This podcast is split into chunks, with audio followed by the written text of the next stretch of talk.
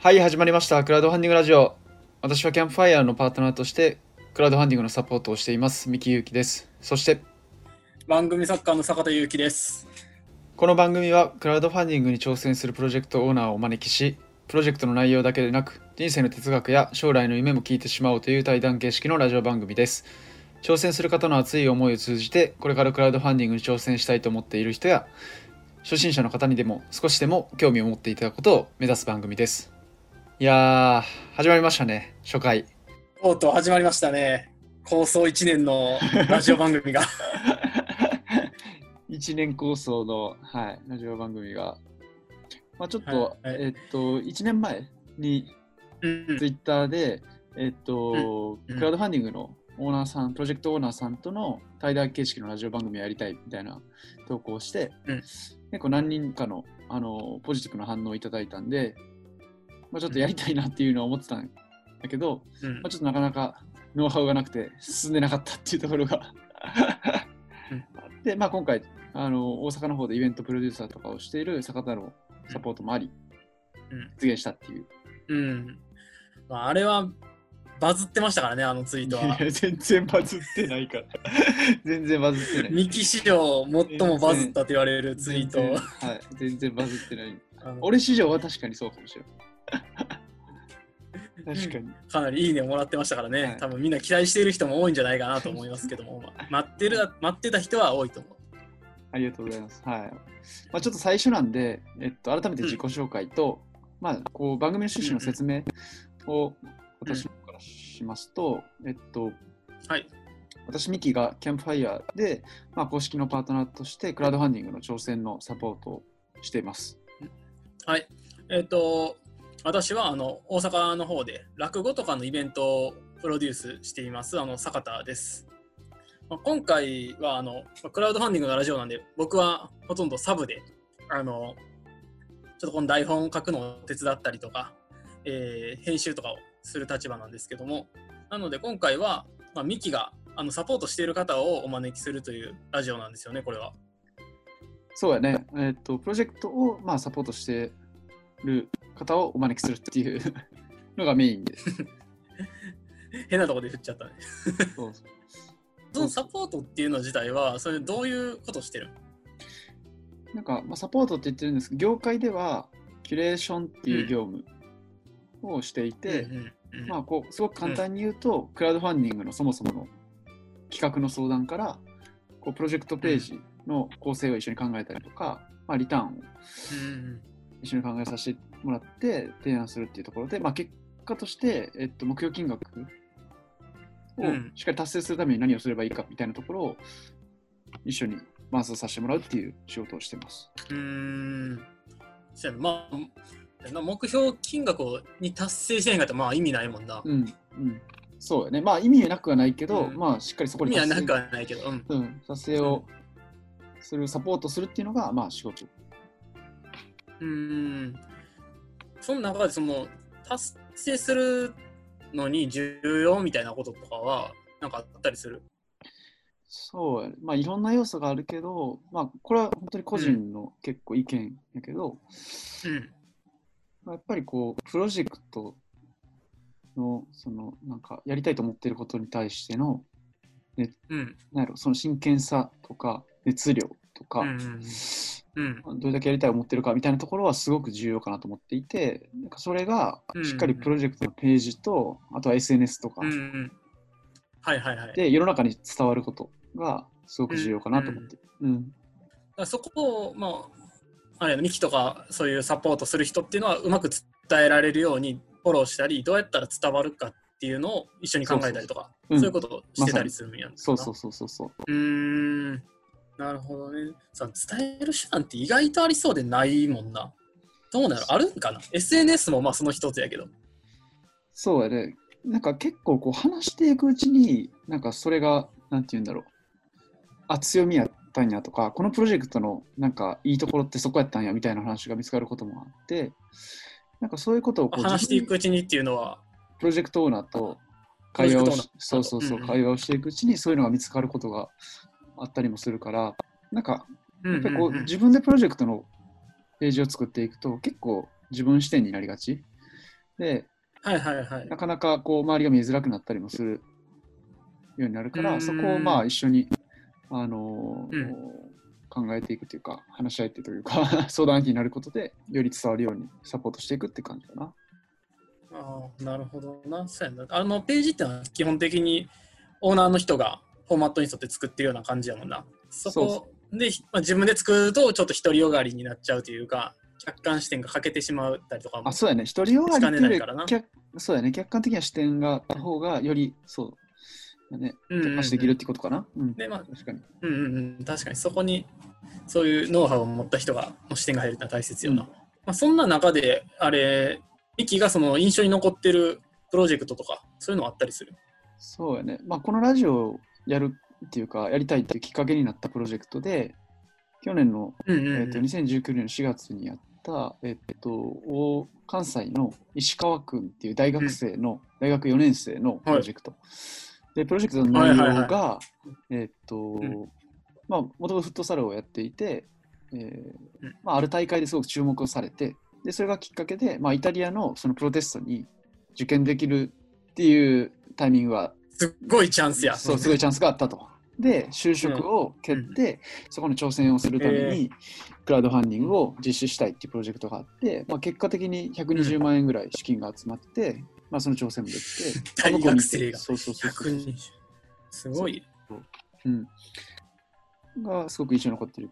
で、なんか、うんうんうんそう個人的にも、まあ、120万円って金額を大学生が、しかも一人の個人プロジェクトで集めるっていうところに、あのすごいこう驚きを持ったし、実際どういうことを考えながら、どういう動きをしながら、プロジェクトをなんか進めてたのかっていうところって、もっとこう気になるところが知りたいなと思ったのがあったんで、実際取材させてもらって、そのあたりの話を聞いたっていう。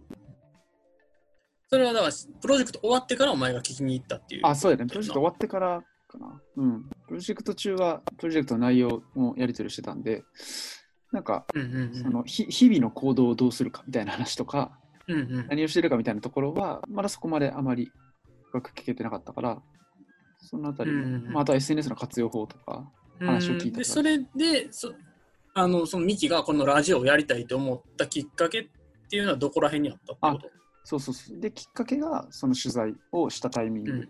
で、とうんうんうん。要はなぜなんかクラウドファンディングをややるやりたいと思ったのかやるのかっていう理由うん。とかすごくしっかりしてたし、あとは、えっとうんうまあ、その120万円を目指すために SNS をこんな風に使ってたんですよ実はっていう話があったりとか。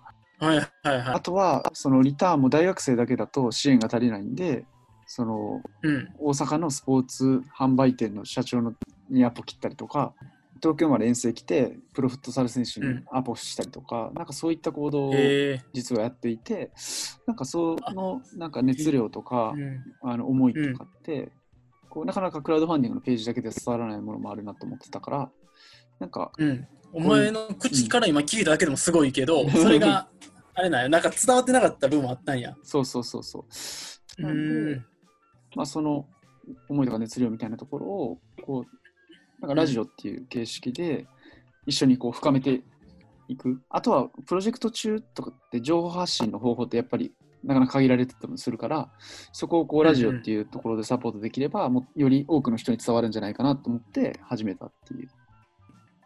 なるほどね。うん。そうそう、まさに、まあ、あの俺とそのミキと始まる前から言ってたことやけど、うん。あの俺も支援する立場として、やっぱりキャンプファイヤーとかページ見るけど、うん。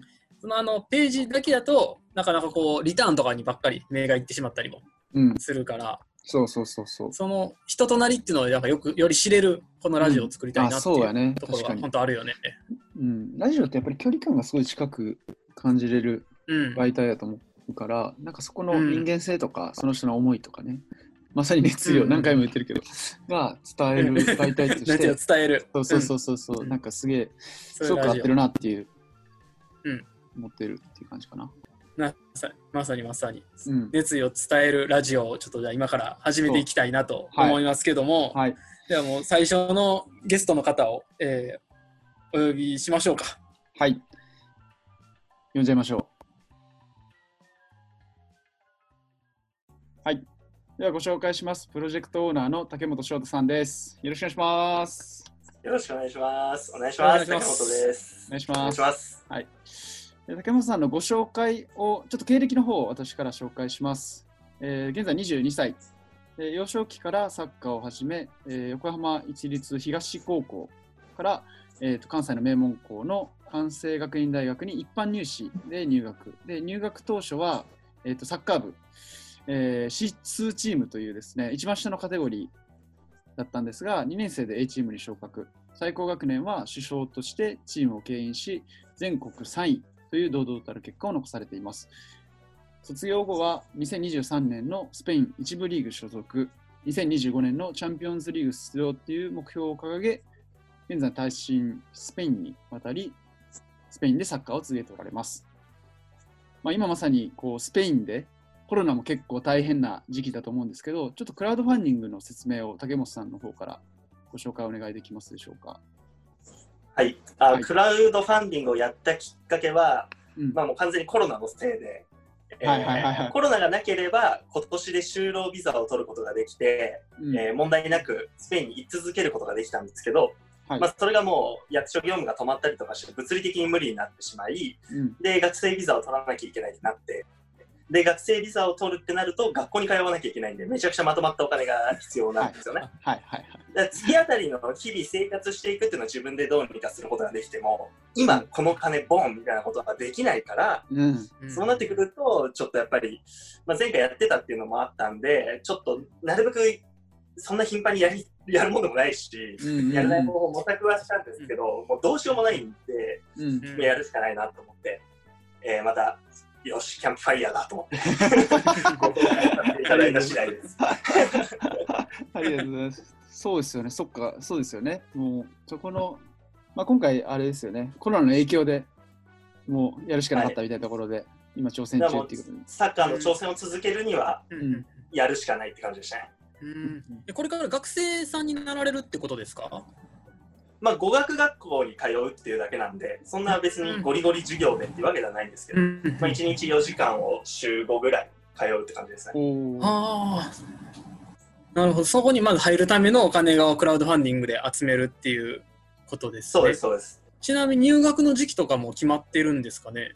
もう10月26日に入るっていうのはもう決まってるんで、うんうんうんあのそこまでに支払いを済ませてっていう感じですね。なるほど。うん。これ、早速、あの、ちょっとネタバレみたいなこと言ってしまうんですけど、僕も、あの竹本さんを支援してまして、え？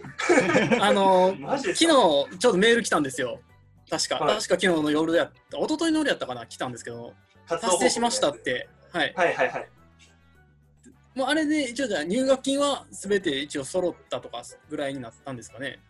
そうですね。まあ一応保険の料金とかも全部加味した上で、まあ、収支で言えばマイナス6万円ぐらいなんですけど、まだ、現時点では。でもギリギリって感じですね。うんいやーありがとうございます、支援いただいて。すごいですよね。まあ、すぐ言ってくれましたね、目標金額は。ね。ありがたかったですね。うん。今回達成して。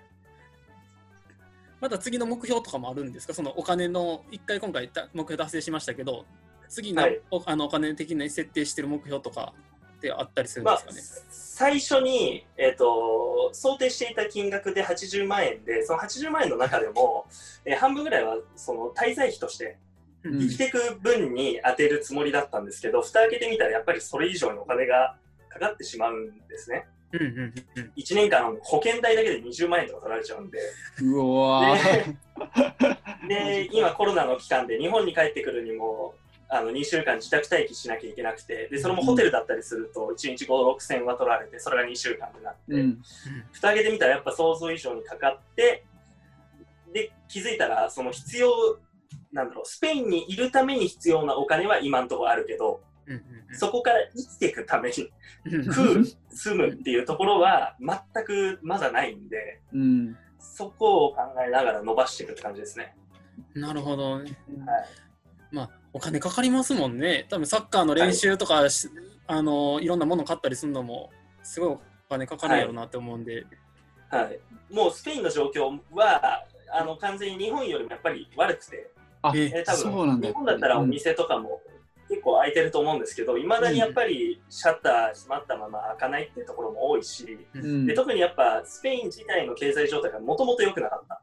うん。で、その中でコロナでもう大大打撃になり、うん。で、たくさんのスペイン人が失業している中で、えー就労ビザを取ろうにも、外国人がバイトをしようにも、やっぱりスペインはまずスペイン人に対してコミットするんで、それは当たり前で。だから僕たち後回しなんですから。だバイトなんてもう雇ってもらえる場所がほぼないえー。ような状態だし、まあそもそも店も開いてないし、うんそうそれで、まあ、本来だったら生活費なんか自分で稼げよっていう話なんだけど、うん。もうどどうしようもないっていう 感じなんですよ。だって開いてないんだもんっていう。うん。そうですよね。店開いてないですもんね。はい、で、今よく日本もなんか、いわゆる第2波みたいな言われ方をすることもあると思うんですけど、もうスペインはもう完全にそうで、あもういまだにあの夜とかも夜12時以降はどんなお店も開けられないとか、まあ、細かい規定がありまして、で、マスクしてなかっただけで10万円ぐらい罰金取られるとかもあるし、罰金しないとマスクをするっていう文化がないんで、そもそもあー海外に。あーそっか。そうなんですよね。日本はおそらくマスクしてる方も多いと思うんですけど、いやもうほぼそんみんなみんなしてあ、ます、本当ですか？うんもうでも、そんなんしないんで、絶対。えーうんっていう、だからかなり厳しい状態ですね。そんな中で、あの竹本さんは、まあ、サッカーでスペインに行かれてますけど、サッカーの状況ってどんな感じなんですかね？サッカーは、えっ、と、一応やれます。うん結論から言うと。はい。で、リーグ戦も今のところあるつもりで、開幕は10月、えっ、と、トップリーグは9月ぐらいから始まって、うん。もう少し下のカテゴリーになると10月なんですけど、うん。えっ、と、練習も、なんかその1回あたりのグラウンドの人数、10人ごとでのグループトレーニングとか、何時間以上は行っちゃいけないとか、細かいルールが国ではなくて自治体ごとに、州ごとに設定されてて、でうん僕だったらバルバルセロナのカタルーニャ州っていうところが決めたルールに従って、うん。それに合わせて動くっていう感じで、で、さらにサッカー協会が決めたルールもあって、みたいな。だから、無観客だしうん、コーチとかも最小人数だし、うんなんかシャワールームとかも更衣室に何人以上は入れないとか、そういうのも全部クリアした上でやってます。ただ、えっと試合は結論から言うとできます。なるほど、なるほど。竹本さんの出る試合っていうのは、えっと、ごめんなさい、今さっき言ったかもしれないですけど、実際何月ぐらいからになりますでしょうか？一応予定は10月の4日が開幕予定で、えっと、うん8月24から、えっと、練習が再開します。なるほどね。うん。で、9月いっぱいがプレシーズンみたいな扱いで、練習試合とかもまあそういうルールの中でやって、はい。で、10月本番行くって感じですね。なんかスペインのサッカーまあそもそもスペイン行くと竹本さんっていうか僕らが外国人の多分扱い。はい、助っ人外国人の扱いになるので、はい。うん、なんかその辺の、まあ去年1年プレーされてらっしゃったと思うんですけどなんかこう学びというか難しさとか感じたことみたいなところってうん。どんなのあります？まあ、いわゆる言語の壁みたいなのってよく言われるじゃないですか。でありますよね。特にスペインっていう国はあんまり英語が伝わりづらいっていうところもあって、うん。はい。日本人が結果を出しづらいみたいなうん。ところもあるんですね。はい、で実際あるかないかって言われたらありますそれは。うん。けどやっぱり同じ人間なんでその人たちが求めているうん。ことっていうのは文化で一緒くたにしない。でやっぱり個性があるんでスペイン人は全員こうしなきゃいけない、スペイン人に対しては全部こうっていうアプローチの一つがあるんじゃなくてうん日本人にもいろんな人がいるように、うんスペイン人にも陽気な国といえど暗いやつだっているし いるわけですねはいはいはいだからそこを、えっと国単位で捉えるんじゃなくてスペイン人って捉えないでうんそのそいつ自身例えばペドロさんだったら、ペドロさん自身が何を求めてるかっていうところの答えを常に出せればそんなに苦労することはないんじゃないかなと思ってます。まあだから本当に人と人とのあのーなんていうんですか向き合うっていうところをまずなんか。しっかりやるっていうところサッカーする前にそうです。そこをまず。やっていくみたいなところをまあ重視されてるっていうところでそこを大事にすればでその向き合う、はい。でその向き合うっていうところに言葉っていう壁が一つあるけど、うん一生懸命話そうとすれば一生懸命聞いてくれる んで。日本語喋ってくれる外国人いたらちょっと嬉しいじゃないですかい。やめちゃくちゃ嬉しいですよね。タ選手が、はい、日本語喋ってくれるのとか嬉しいし、やっぱそういうもんですね。うんだからなるべく英語じゃなくてスペイン語で喋ろうとするし、っていうのは気をつけてます。ちなみにプロサッカー選手とかだとなんか通訳の方とかつけていったりすると思うんですけど監督の言ってることとか、その辺とかってどどうなんですか？えっと、結構、どのチームもミーティングが長くて、え1時間ーとかビデオにするんですよね。もう、あの、念仏です。もう、ます。左から右。そうなんだ全然わかんない。だけど、僕がね、試合出るためには戦術理解しなきゃいけないんで、うんうん毎回スマホ持ってって、終わった後に、あの1分でまとめてって言って、もう Google 翻訳に喋らせて、監督に。えお願いしますっーて。でもそのまま通訳で出てきたもので、大体まあ、Google 翻訳なんで精度は完璧ではないけど、うん例えば今日つないでほしいのか蹴ってほしいのか分かるし、はいはいはい人があれば。うん。でそうやってもう、俺本当理解はしたいからって言っている感じですね。でもその姿勢が伝わってるっていう可能性もありますよね。そこまでちゃんとやる意思持ってるっていうのが。そうです。だから壁は確かにぶつかるんですけど、うんうんそれは別にスペイン人が例えば自分がシュートが苦手だからシュート練習をしなきゃいけないっていうのと全く一緒でうんはい言葉がわからないから言葉を突破しなきゃいけないっていう努力をしなきゃいけないだけで、うんうん別に外国人だからってことではなく試合に出るための必要な努力の要素として1個増えちゃってるっていうだけですね。うんうん本当に絶対的なあの欠陥っていうか的なものじゃないですもんね。あ必ず克服できるものといいますか、他で補えるものっていう感じですよね。はい。面白いなあの僕がちょっとサッカー部とかじゃなかったんで、あんまりサッカーのことをあの分かってなくて、あの竹本さんの,、あのプロジェクトのページとかも読ませてもらってはいるんですけど、あの具体的にその将来的なところも含めその2000はいえーっとプロジェクトに書いてあったのが、はい。えー2023年にこのスペインの1部リーグに所属し2025年にはチャンピオンズリーグ出場という目標を掲げててそこまでどういうプランで、えーと今の現在地と含むか含めてどういうプランでそう目標に達成していくのかなっていうのをあのプラン教えてもらってもいいですか？えっと、まず、まあ、これははいかけてないんで、ちょっと前提の話になっちゃうんですけど、うん。はいはい。目標に対する、えっと、定義づけをちゃんとしときたいなと思ってて、うん。えっと、僕は、えっと、目標を達成するために120%で歩むんですけど、うん。ただ、えっと、その目標に対する価値の、えっと、現在価値と未来価値があると思ってて、僕は。うん。はいはいはい。えっと、今、僕が目標を持っている価値っていうのは、例えば2023年にスペインに一部に行くってなると、その強度で今日練習しなきゃいけないんですよね。はいはい今日一日のトレーニングをどのレベルで追い込まなきゃいけないのっていうのを、その目標が定義づけてくれるんです。うんうん。で、そこで2023年にスペインで試合に出れてりゃいいやっていう今日のトレーニングと、2023年にちゃんあーとスペイン一部でいるんだっていう努力があったら、そそれ圧倒的に後者の方が強度が高まりますよね。うんうん。うんだから、えっと目標を設定しているっていうのが現在価値の話で、はい。で未来価値の話で言うと、将来的にそれを達成したときに、うん。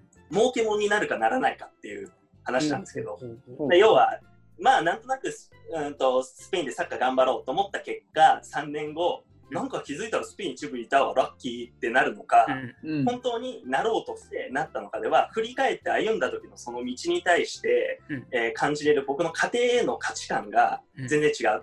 うん。っていう意味で、その2つの二軸で、えー、と目標を設定するっていうのを決めてるんです。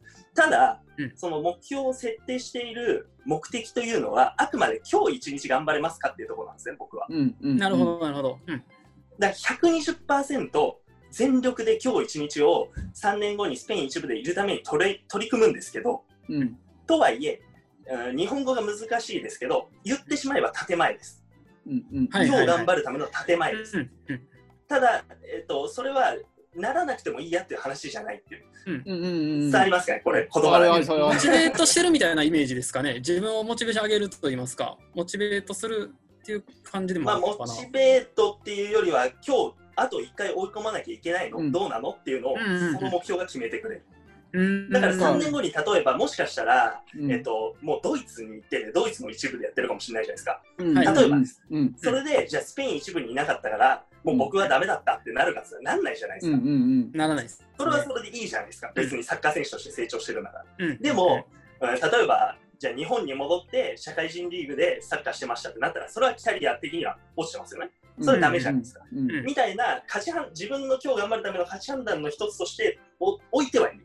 し、うんうんえっと、クラウドファンディングやるときも、そんなもう目標の僕の定義づけから話してた巻物みたいな、でも、それやっぱりクラウドファンディングプロジェクトページでそれを伝えるって結構難しいですね。あれだけで。無理っす。うんだから僕は全部削りました。うん、やっぱりそうですよね。あの、ほんまにそういうと脅していただいて作ってもらってるんで、やっぱりこういう話を聞かないと、皆さんに伝える機会、なかなか難しい。僕でも似た話で、あの、このラジオを始めるきっかけで、あの、ラグビーの、あの、セブンズ、7人制のラグビーの藤田選手っていう、パナソニックにいらっしゃる方なんですけど、その方とラジオの対談っていうか、やったんですけど、あの、今の話とすごい同じ話をしてました。あの、うん。リオのあ、そうです、そうです。で、確か、えっと、もちろん目標は次のオリンピックでセブンズの代表で、まあ、今候補で選ばれてるんで出ることなんだけど、はい。えっと、リオのオリンピックの時に、前回ですね、前回、実は候補に選ばれてたけど、サポートメンバーであの行くことになったと。で、それはうん目標を、まあ、先に置きすぎてて、日々の一日一日を頑張れてなかったっていう話をしていて、はいはいは。ないので、えっと、僕はもう、もちろんオリンピック出ること、来年ですね、あればですけど、が目標だけど、一日一日をおろそかにしないっていうところを、もうずっと今、フォーカスしてるっていう話をして、なんかすごい今、思い出しました、その話を、竹本さんの話聞いて。いや、もう全くその考え方です。うんうん、一日一日を大ちょっ。と後後での話につながっちゃうかもしれないんですけど、はいうん、その歩んできたキャリアがエリート街道じゃないんで、うんあの未来を見通せなかったんです、そもそも。うん分かんなかったんです。どういう道を歩んで何をすれば結果が出るっていうのがずっと分からない人生なので、うん、そもそもそこにモチベーションが上がらないんですよね。それだけだと。俺は何年後に何々をしなきゃいけないだからっていう時にうん、何々しなきゃいけないだけだったらふわふわしちゃうんですよね。やっぱり地に足つかない。うん、もっと急がなきゃってなって地味なことを怠ったりとか、うん、そういうことになっちゃう。うん、から今日ベストのための目標であるっていう、あくまで。けど宣言してる以上は絶対成し遂げますっていう。うん。それはもちろんそうです。なんか目標の未来価値と現在価値っていう話は、まあ、初めて30年生きてきた俺も初めてあの、面白いです。何にの乗ってたんですか？か漢学の経済学部なんですけど、僕。はい。はい。なんもうあまりに、まあ全然つまんないですけど、経済学部の授業なんてもう古臭いない。済ってそうですよね。うん。確かに。そういう話ありで、ます。お金の話をしてるときに、うんせめて何か学ぼうと思ったときに、現在価値だの、未来価値だのって話を聞いたときに、あ、でもそういう考え方だな、はいもしかしたら目標をそう捉えてるかなと思って、うん。まあ伝えやすいんで使ってますね。うん、あるある。先の方の価値がね、下がるみたいな話がある。面白いな。今そろそろ、うんあの15そうですね分ぐらいいい時間になってきましたので、あのはい一旦ここであの切らしていただきまして、えーちょっと次回の次回にまた行きたいなと思いますので、えーここで一回、はいあの第1部ありがとうございました。ありがとうございました。